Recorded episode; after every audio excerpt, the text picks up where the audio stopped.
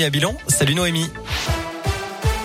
Salut Cyril, salut à tous. À la une, c'est l'événement dans la région en ce 8 décembre, le coup d'envoi de la fête des Lumières à Lyon. Ça commence à 19h ce soir. 31 animations dans 27 lieux pendant 4 soirs jusqu'à samedi donc.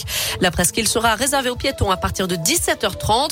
Attention, protocole sanitaire strict, port du masque obligatoire partout, passe sanitaire dans certains endroits et interdiction de boire ou de manger dans les rues de la presqu'île, près du parc Blandan et du parc de la Tête d'Or.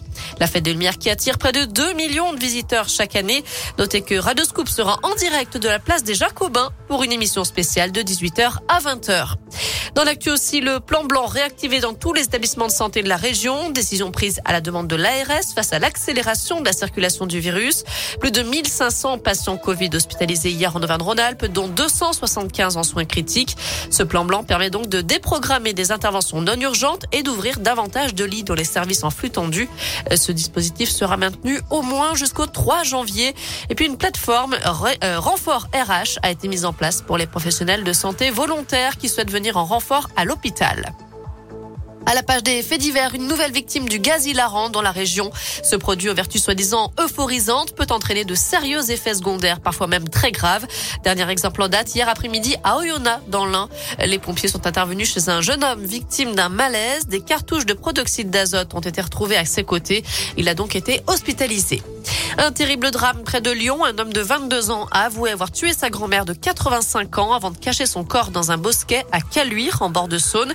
Il a été arrêté en région parisienne et serait passé aux aveux hier en garde à vue, évoquant des problèmes de vie quotidienne et d'argent.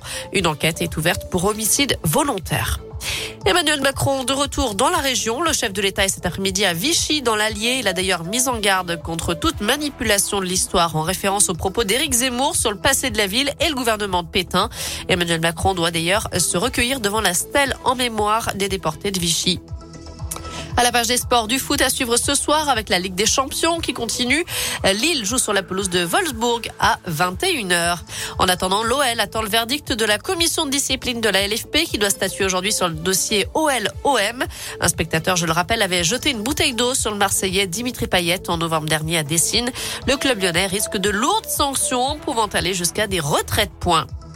Voilà pour l'essentiel de l'actu de ce mercredi. On jette un œil à la météo avant de se quitter. Pour cet après-midi, pas de grand changement. On reste dans la grisaille avec beaucoup de nuages, mais aussi euh, des averses attendues un peu partout. Euh, quelques flocons également sur les reliefs limite pluie-neige. Les températures varient entre 3 et 7 degrés pour les maximales. Demain matin, on se, on se réveillera avec quelques nuages, mais la bonne nouvelle, c'est que le soleil devrait sortir au cours de la journée. On aura quelques belles éclaircies. Très bon après-midi à tous. Merci.